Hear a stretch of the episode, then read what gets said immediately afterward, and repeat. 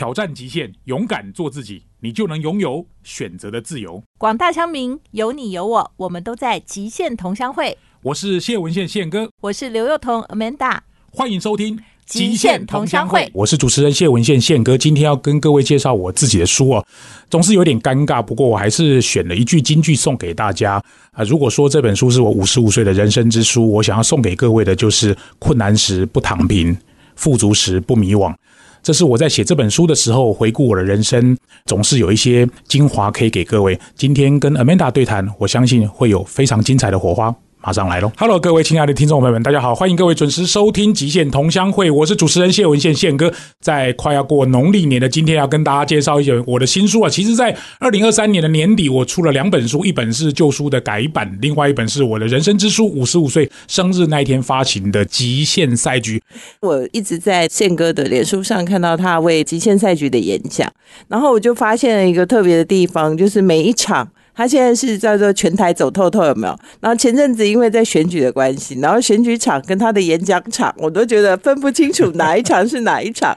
然后呢，他全台走透透，哇，每一场比每一场更盛大。所以其实我觉得。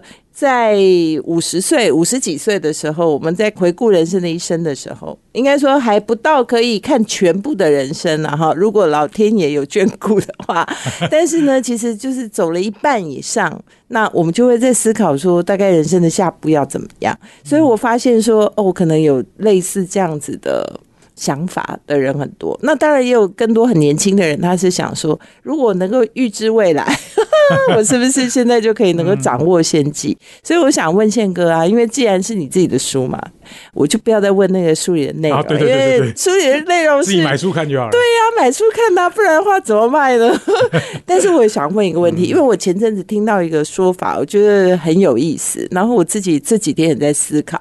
他说啊，事实上人的前半生呢，其实跟动物差不多，因为你在求生存嘛。然后就想办法要吃啊，要喝啊，哈，然后要赚钱呐，要养家活口啊，然后甚至可能还在成长的阶段，所以你也没有那么多思考，然后也很迷惘，跌跌撞撞。但是呢，可能到了一定年纪以后，事实上我们又可能就把这剩下的时间活成乐色时间，嗯，你知道吗？就是大家觉得说，哦，好像就已经好像退休啊，哈，后半辈子，然后有钱的嘛就吃喝玩乐，对不对？那没钱呢，就每天万谈说，啊，我。什么人生机遇不顺这样，所以其实我真的想要问宪哥的是，当今年这么拼，从去年年底到今年，就是第一个先把旧书改版，然后新书出版，然后全台这样跑透透，这么多的演讲，这么多的互动，然后回顾人生，展望未来，你到底真正现在心里想到的是什么？几年前我看到《天下杂志》出了一本叫做《无限赛局》，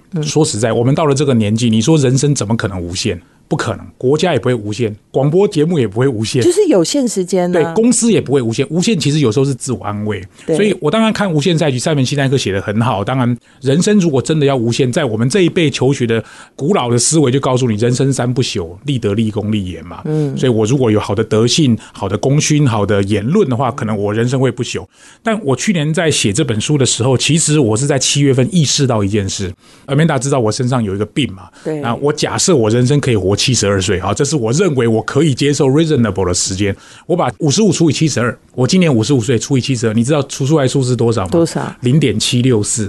零点七六四这个数字再乘以二十四，就一天有二十四小时。嗯，所以出来答案是十八点三三。十八点三三就是十八又三分之一。十八又三分之一的意思是，我的人生已经到了六点二十分了。哦，这就是你讲的乐色时间。所以我在完全没有跟你。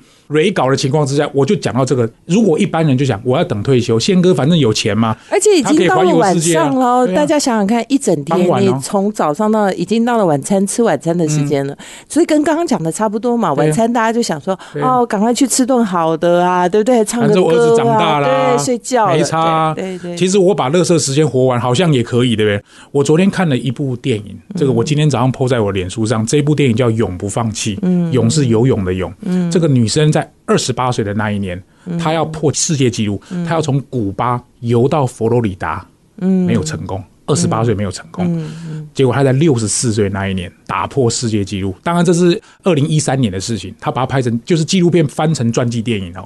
那个两个女主角都是名人，她花了五十二小时游了一百六十四公里，打破世界纪录。女生六十四岁所以他二十八岁没成功，没有成功，六六十四岁才成成功。。这部电影昨天我在家里看的时候热泪盈眶，我觉得他就在讲我的故事啊。嗯，那个过程我就不讲，各位有空在 Netflix 上面看。这部电影结束之后，他给了三个期许，我觉得第一个 Never give up 就是永不放弃，第二个就是不要因为年纪大而放弃你想追求的梦想，这是第二个。今天王师就在我底下留言说，对，那个不老骑士也是一样，对就是不老骑，他八十岁就环岛台湾。第三个说，长泳虽然是单项运动，但是千万不要忽视团队的重要。对他其实是一个 team，四十个人帮助他一个人。把这个目标达成，它旁边有很多，因为它是全世界第一个没有用蓝沙网，就是一般如果你要长泳，它要挂一个蓝沙网，就怕鲨鱼来侵袭它，因为那里有鲨鱼跟水母这两个很很可怕怕，对，所以它其实没有用蓝沙网。你像那超鲨鱼会攻击它，片中也有一段是鲨鱼来攻击它的那个画面，嗯。结果它就渡过难关。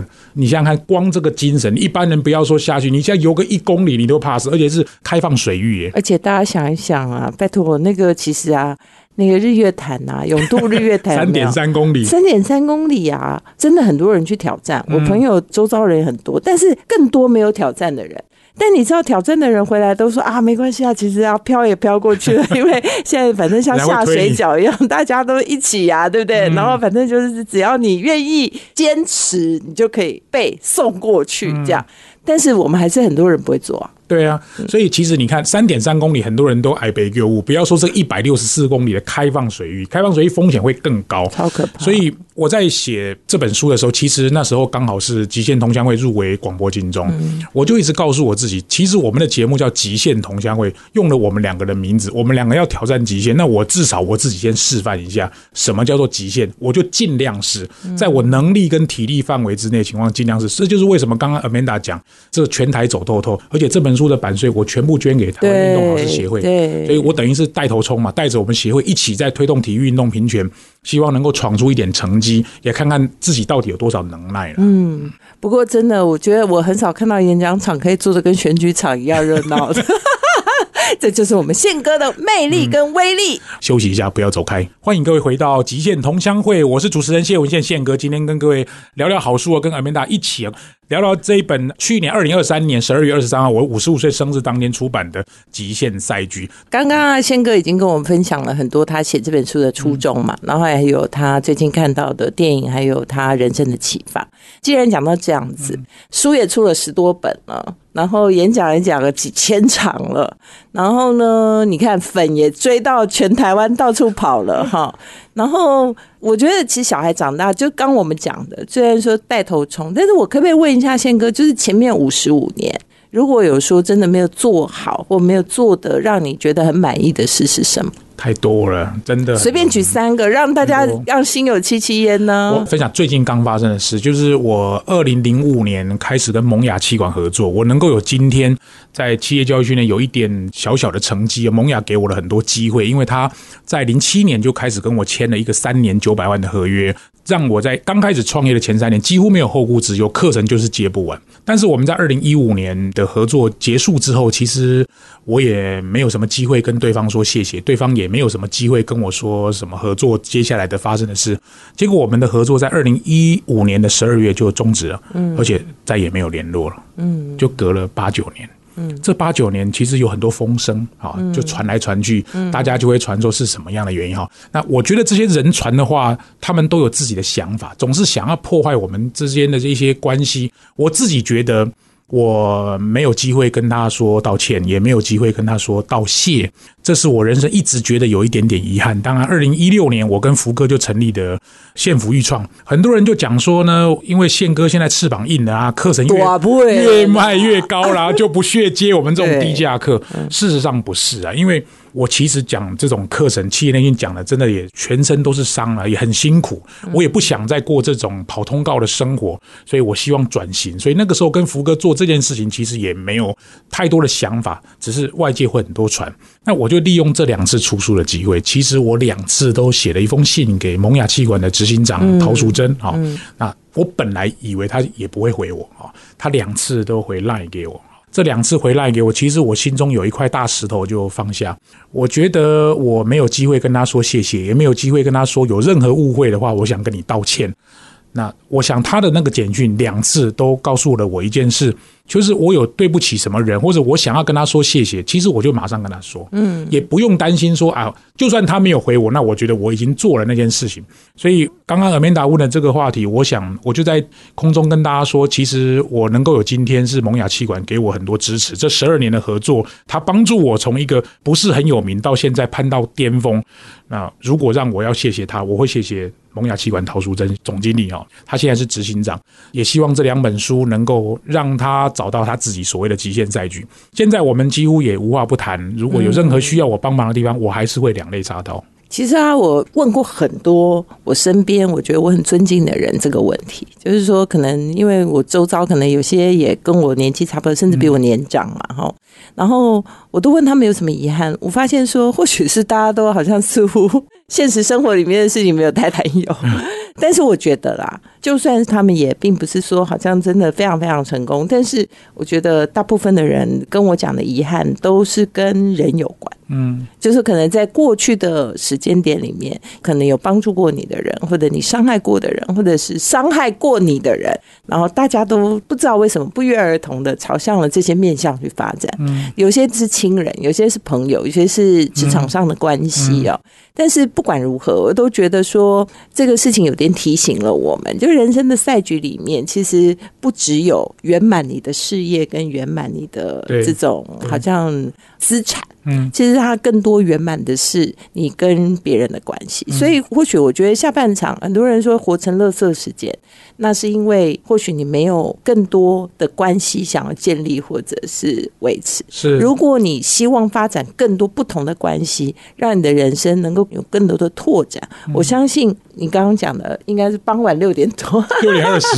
如果这样算的话，是算到晚上的二十四点嘛？还是就是也二十四小时？对对，所以到了晚上二十。四小时，其实，在这个夜深人静之前，其实还有很多可以去做的。我为什么会用七十二？因为七十二是我觉得 reasonable 啦。因为你也知道，台湾人有很多末期的时间都躺在病床上，所以你如果用七十二除以二十四，大概就是三年一小时。你就说你过了三年，就过了一小时。我懂，就是等于说七十二岁以后，就算。可能我们还继续活着，但是那算赚到的。对对对，赚到，而且有的时候就说你活着还要活得健康，对呀，还要能干事儿，对不对？哈，不是说你一定都好像好好的可以做很多事嘛，哈。所以现在开始健身也是有道理。对，我就是因为这个念头才开始，我至少不要耽误我小孩子的时间，不要造成他们的负担嘛。对，不然三年也是一小时。这一本书里头跟我们讲了很多你在不同的阶段嘛，哈，然后还有就是说我们应该拿出来的想法。那你觉得如果说让你推荐一个，嗯，就是说我觉得我今天三十岁的人，因为我觉得三十岁大概是所有人开始。迷惘或者开始奋斗的时候，不管是迷惘还是奋斗，如果你现在面对一个三十岁的年轻人，这本书你会推荐他看哪一集？好，因为这本书其实有五大心法，它其实就是一个公式啊，就优势加动力乘上连接，那个分母是低谷，中括号刮起来，指数的位置是使命。如果是三十岁，我会提建议他看第一篇，就是优势。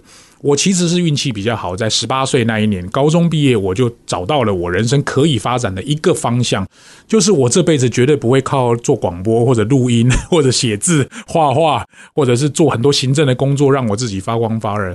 如果小时候有那种抓周的话，我应该会抓麦克风。所以在高中那一年，我大概就发现，我可能是一个靠麦克风吃饭的人。不管在毕业旅行晚会，或者是我之前写的人生准备四十八，就从这个概念。所以回顾我的人生，看起来除了前三年是行政工作以外，呃，民国八十三年投入信义房屋，它其实就是一个销售型的工作，不管卖自己卖房子，或者是卖服务哦。到后来，其实我连续做了十二年的销售工作，跟我现在做职业讲师、做广播，其实写书也是卖贩卖我的观念。所以我会建议年轻朋友，三十岁以前你可以大量试错，不管你的专长是什么，你可能还找不到。像我两个儿子也找不到啊。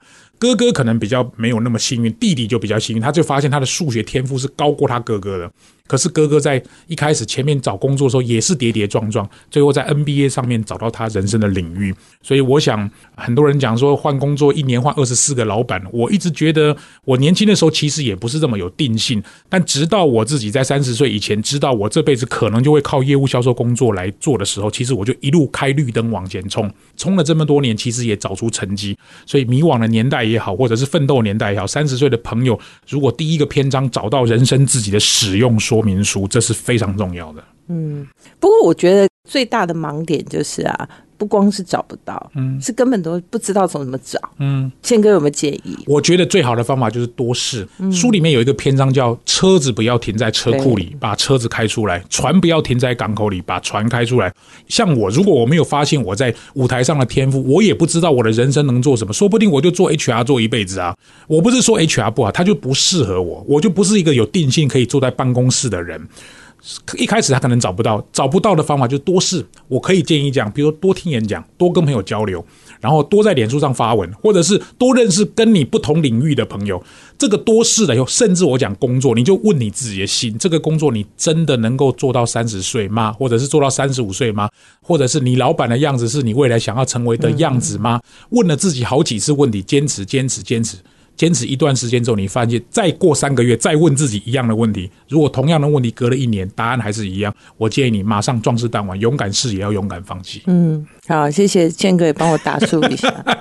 宪哥的书里头，我觉得他是集结了大概前面很多的观念啦。我觉得是慢慢的，也是一个系统成长起来的。就是以前可能在宪哥之前的书，或者说从他的演讲，或者从他的内容，呃，从他我们平常做广播的内容，我们都可以看到。这一次我觉得就是把所有东西统整起来，变成一个公式以后呢，再把这个心法呢分门别类的在做说明。我觉得不管你几岁，其实我觉得有的时候岁数不是很重要，是重要的是你人。人生的状态，对，有时候可能四十岁还是二十岁的状态，对不对？有时候二十几岁活得跟五十岁的状态差不多，所以其实你可能要琢磨一下你自己的人生的状态，然后或许你可以在这个书里找到一些指引，然后觉得要怎么做。其实很多呃，我觉得很有人生智慧的人，不一定他的书是写的，有时候他是到了一个年纪的时候去整合了。他一生里面的心法，像那个巴菲特的好朋友查理蒙格，他其实写这个蒙格之道，然后我们中文的译名是《穷查理穷查理的普通常识》，其实那也是集结了他呃人生的十几场演讲里面，然后再加上他自己对这些内容的一些认识。那我觉得其实也非常非常有智慧，因为你想想看，他是要把人生过到傍晚了。傍晚六七点 才有办法写，半夜还可以放烟火嘞，才能够写那一本，对不对？所以我觉得真的很值得大家看一看。如果说没有听过宪哥演讲，我觉得一定要到现场去感受一下宪哥演讲的气氛，就可以知道为什么他可以做到全身都是伤，因为他不管上课演讲都是拿生命在做。好，我们休息一下，待会儿再继续跟宪哥聊。欢迎回到极限同乡会。今天呢，虽然没有开场不得了了，但我还是要在中间加一个不得了了。因为今天其实是要介绍我的好伙伴，我们宪哥的新书《极限赛局》。其实我觉得这个《极限赛局》啊非常有趣，因为。如果你看它的内容啊，我觉得如果讲极限，还不如讲人生呢。因为人生就跟刚刚宪哥跟我们分享，怎么可能没有极限？人生一定有极限，才值得我们珍视跟珍贵嘛。如果你就跟我们很多电视电影看说，反正就永远一直过下去，大家都死了，你可以一直永葆年轻，然后活个几世纪。其实说实在话，我觉得真的发生那样的状况的时候啊，应该都烂在那里了。嗯，为什么？因为不会有意思的，反正永远时间都用不完，永远不会有结果，你就会觉得说我永远都不需要特别努力去珍惜什么，反正都会有。但是就是因为人生有限，你才能够在心灵上创造无限呐。那宪哥，我觉得除了你对于人的遗憾以外，那你讲了这么多，这几千场演讲。你有没有在你人生当中有遇到特别值得深刻、让你到现在都不能忘记的演讲场合？哦，太多了，因为。我最近在演讲的时候，我整理了很多我过去演讲内容，因为我其实有做教师制的习惯，就是我自己会每一个演讲，我自己会做一点 comment。嗯，这事情发生在二零一四年的十二月哦，我非常幸运得到富士康集团底下有一个做 PC 版的公司叫臻鼎科技他们的邀请，在中国大陆深圳上课。那他们给我一个五星级的饭店，我是礼拜天早上飞过去，中午入住之后呢，看到饭店有有游泳池，我就很喜欢游泳，游泳裤也带了，就下去游泳。游泳的时候起来不小心在游泳池旁边滑倒，那个救生员看到我滑倒，然后整个人爬不起来，就大叫说：“你怎么了？你怎么了？”就过来跟着另外一个男生就把我扶起来，送到房间。我就打电话给台湾的窗口说：“我在游泳池滑倒，课都还没上，六天呢。” 第一天就已经变伤兵了。第一天就伤兵，总冠军战还没打，第一天就伤兵。结果他们跟我讲说：“那宪哥，我看了还是安排飞机晚上送你回台北好了。”我说：“怎么可以？继续上啊。”嗯，好，他说：“那你这样可以吗？”我说：“你去帮我准备那个椅子上的软垫，或者是我真的如果不行，我就会坐下来啊。”结果第一天、第二天、第三天是礼拜一、礼拜二、礼拜三在深圳上了三天的内部讲师训，然后第四天礼拜四是从深圳飞天津，天津再坐四个小时的车子到了秦皇岛，秦皇岛再上三天的课之后，最后一天的最后一场。当天是我职业生涯第九千小时的达阵，他们送了一束花给我，然后送了一个奖牌给我，上面写什么九千之光哈，什么无限感激，类似这样这样的话。当那个小弟弟就是年轻的朋友把这个奖牌送给我说，我说好，我拍完照之后我去上个厕所，我走在走道上，那个弟弟跟我讲了一句话，那弟弟小我十二岁，他说：“宪哥，我真的没有想到你能够把这六天上完，你在我心目中是铁人呢、结果你知道他讲了“铁人”两个字之后对，我眼泪就掉下来。结果他看着我哭，他也跟着一起哭。结果两个男生抱在一起在走道上痛哭，旁边人过来看说：“你们两个怎么了？”那一场系列课程会让我人生一个非常难忘的回忆，因为它不是演讲，它是六场，一天七小时，四十二个小时，我还撑完呢、而且伤了，回到台湾之后，我休了二十几天，就是去做物理治疗，然后针灸啊什么，你能想得到的我都去做。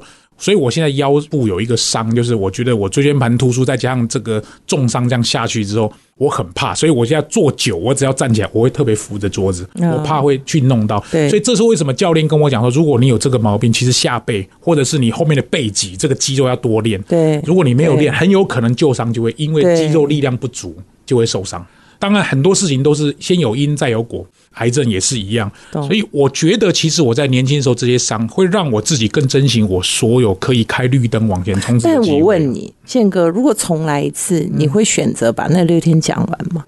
重来一次，我会，我会的原因是因为我觉得我可以。就算我最差的状况，或是我全程坐着，我也跟他们说，我有可能会全程坐着。他说，你如果愿意上，我们就这样子上。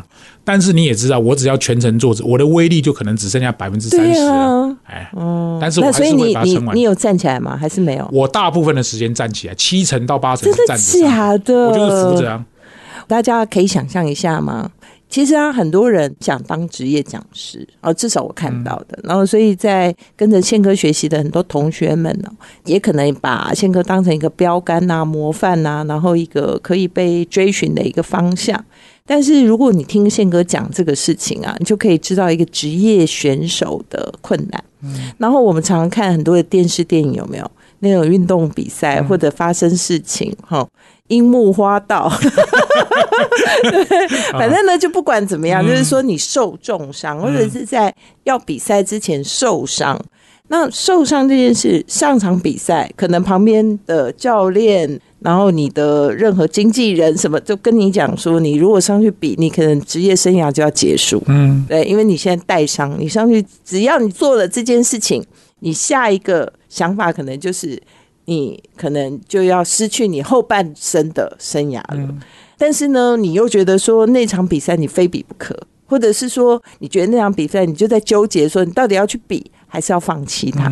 这不是只是一个演戏里头会发生，它在人生时时刻刻都会发生。你知道我这个问题，其实我问过自己好几遍。你知道我的答案是什么吗？因为我们有时候上了课哦，隔了一段时间，一年、两年、三年，你再去跟那个同学问说：“哎，那个某某年哪一月，宪哥在什么地方上了一堂课？那你还记得什么？”现在大部分学员给我回馈，绝对都不是他教了我什么知识，什么内部讲师教学的方法，什么游戏教学法，什么小组讨论法，他全部都不是记得这个，他全部都是记得态度。嗯，因为其实最难教的就是态度，技巧反而好教，知识就是看书 Chat G T 也可以学会。我慢慢才发现说，哦，原来我那个时候上的根本技术的东西他都忘光光了，知识他可能也可以去翻讲义，可能也大概知道填充题的答案是什么。我现在发现好像。以前的人都回忆说：“哇塞，宪哥开完刀两个礼拜就回到厂子，他是不是疯了？好像就是态度。而这种态度的东西绝对没有输赢。如果我在乎那个意见调查表，大家给我五分还是四分？其实我应该状态好再来上课，他就会容易得到五分。可是学员不是因为你状态好给你五分四分，他是因为你的态度影响了他，他给你五分。所以。”我慢慢会想，包含你刚刚讲，比如我们选总统好了，总统讲了什么政见，或者是你的老师教了你什么东西，你的主管跟你讲了什么观念，其实有些观念你不会不知道，但问题是，真正能够让你改变人生最重要的关键，就是他用态度影响你。我举一个最近刚发生的例子。施明德刚过世，对，虽然我们可能政党跟他不同倾向，但问题是他的精神完全撼动台湾人民。而且我昨天呢，就是在脸书上也 PO 了他讲的一句话，很感人。然后坦白讲，因为下面有人留言就想说，那他在世的时候你为什么不讲？我觉得有时候人也不是说我们好像故意在人家过世之后才要去缅怀他，缅怀他，而是说的确很多事情是必须盖棺论定。嗯，就是说我们人生到所谓傍晚六点六七点呐，就是快到午夜十二点，其实最难的就是最后一里路。嗯，就是因为最后一里路有太多变化了，你可以选择躺平，嗯，你也可以选择继续奋斗，你可以选择坚持一生的理念，你也可以选择修改自己的方向。对，而且更重要是说，其实有很多时候，你可能还会在年老的时候在反省，说，哎，那我以前是不是其实做的这些事情？都没有得到真正你想要做的，你就是怀疑自己的理想。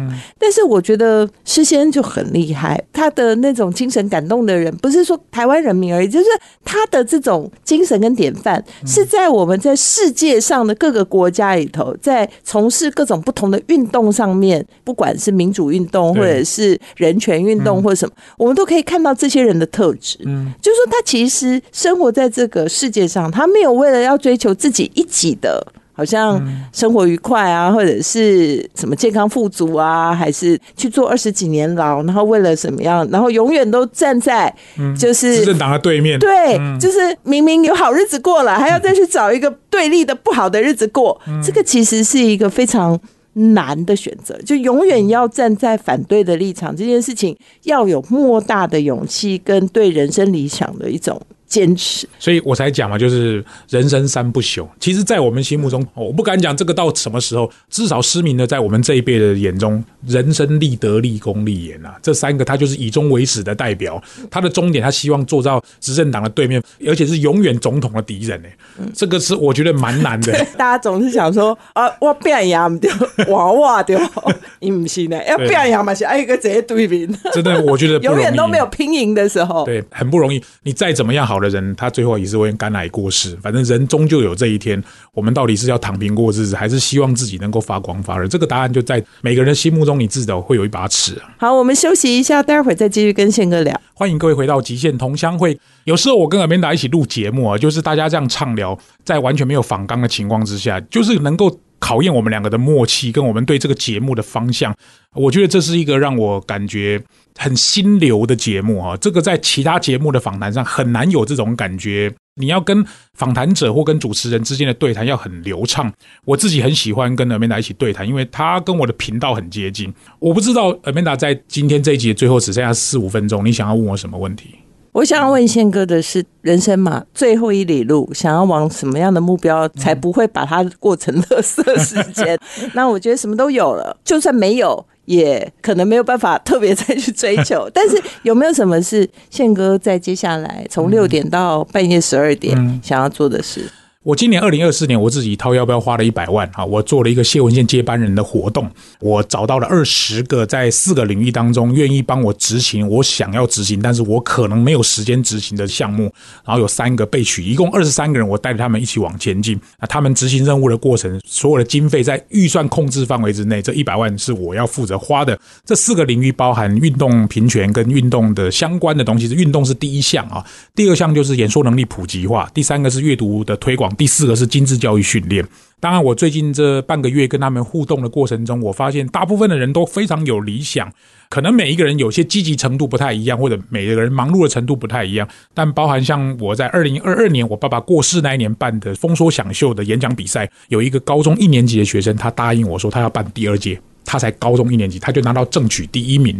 啊，有一个我们很熟悉的朋友小美哈，她是在企业训练管理顾问公司这一块很有经验的想法。她想要做的是推动帮助我推动精致教育训练，就是不要是那种消化预算的乐色时间、乐色预算。他要做的是，如果你不想做到这个，你就干脆不要办这种企业教育训练。我觉得这些年轻人的想法都很好，而且每一个人都比我年轻，这里面没有一个年纪比我大的。而且每一个人可能从二十岁不到到差不多四十岁，我希望在他们身上看到一些台湾社会的力量，也就是把它当做一个社会的实验。我看看我自己拿一百万出来，能够达到一个什么样的境界。或许明年我可能可以提高预算，或者是做更多不同的。总之，找到我自己为何而战的理由，这件事情让我很兴奋。总是不要为了钱而工作，或者是为了上更多教育训练、上更多时数而工作，或出更多书来工作。总是为我自己，或者是为这块土地做一些我能做，但是我一直没有时间做的事情。这个事情就从五十五岁开始 kick off。嗯，我觉得这个真的是非常好。那我也分享一下我的好了。因为我也在想说，哦，我们不要把我们的人生过成乐色时间。所以呢，我从二零二四年开始呢，也在思考说，我每年呢，除了我现在在做的事情以外，我也想要做一件能够帮助一个团体或一个对象的事情。那因为我过去接触了这个，大家可能知道，我们的节目有访问过他，就是写做工的人的这个林立清哈。那他其实后来觉得说，他不能够只是写书写内容。因为他觉得这样影响太慢，很慢，对，所以呢，他就去做了一个叫“有喜企业社”。然后他做什么呢？就是专门去协助游民自立。嗯，然后他自立的方式是组成一个清洗队，但是用高科技的方法，最好的设备。但是我觉得很棒是，他们选的目标是去洗学校。哦，大家都不知道，尤其像他们起了很多基隆的学校，那个是清太一大堆，可能从那个学校开始成立哦，嗯，三五十年从来没洗过。哦，是洗外墙吗？还是没有洗地呀？洗各种外墙也有。然后你可以看到，就是说，哇，他洗完以后，你才发现说，原来那个颜色不是长这样。然后那个青苔有时候非常多，但大家可以想象，因为学校预算有限，嗯，如果能做事，他一定会把钱拿来做别的事，因为洗感觉好像洗的。会脏啊，对不对？所以其实大部分的学校是没有钱洗学校，尤其是偏乡的，或者是比较没有那么多资源丰富的地方。所以一方面协助游民自理。二方面，你的另外一个部分又可以去协助比较没有资源的人去洗学校，那当然中间就需要有人来提供中间的支持。最重要的是，其实我觉得我看到阿青的努力，因为其实游民没有真的大家想象的那么容易带领。嗯，你知道，如果这么容易带领，就不需要他了嘛，对不对？然后，所以那天我去看他说，嗯，的确是有一些奇怪的地方，他们就可以看到有人坐在汽油桶上面抽烟之类的。啊，有呀。对，然后他们问他，啊，你太子哎，加假货，你讲无啊？也无去油啊，然后他们说：“你起来，你起来，摸摸几趟啦。”天哪，类似这样。所以其实说实在话，我觉得他做的工作是要从心里去改变人家一生的生活方式，难度非常非常的高。所以我觉得或许啦。我在生命当中或者生活当中找到很多朋友，或者那些朋友都会告诉我说：“哦，他可能好像失去了他的生命动力或生命方向。”如果真的是这样，那或许这个极限赛局送给大家，然后呢，听听宪哥跟我，然后试试看，我们也找一个我们能够帮助的对象，或我们想要去努力的事情，或许我们会借由这件事情找到自己的。Last Mile 极限赛局。好啦，今天非常谢谢宪哥哦，谢谢 Amanda，谢谢大家。然后也谢谢大家，希望大家赶快去买这本《极限赛局》来看。我觉得不管你是几岁，都可以在这里头得到非常多的收获。而且这整本书的版税呢，事实上宪哥是把它捐给了那个运动好事协会，对，然后我们也在另外一个面向上支持了另外一个好事发生。好，今天非常谢谢大家，谢谢宪哥，拜拜拜拜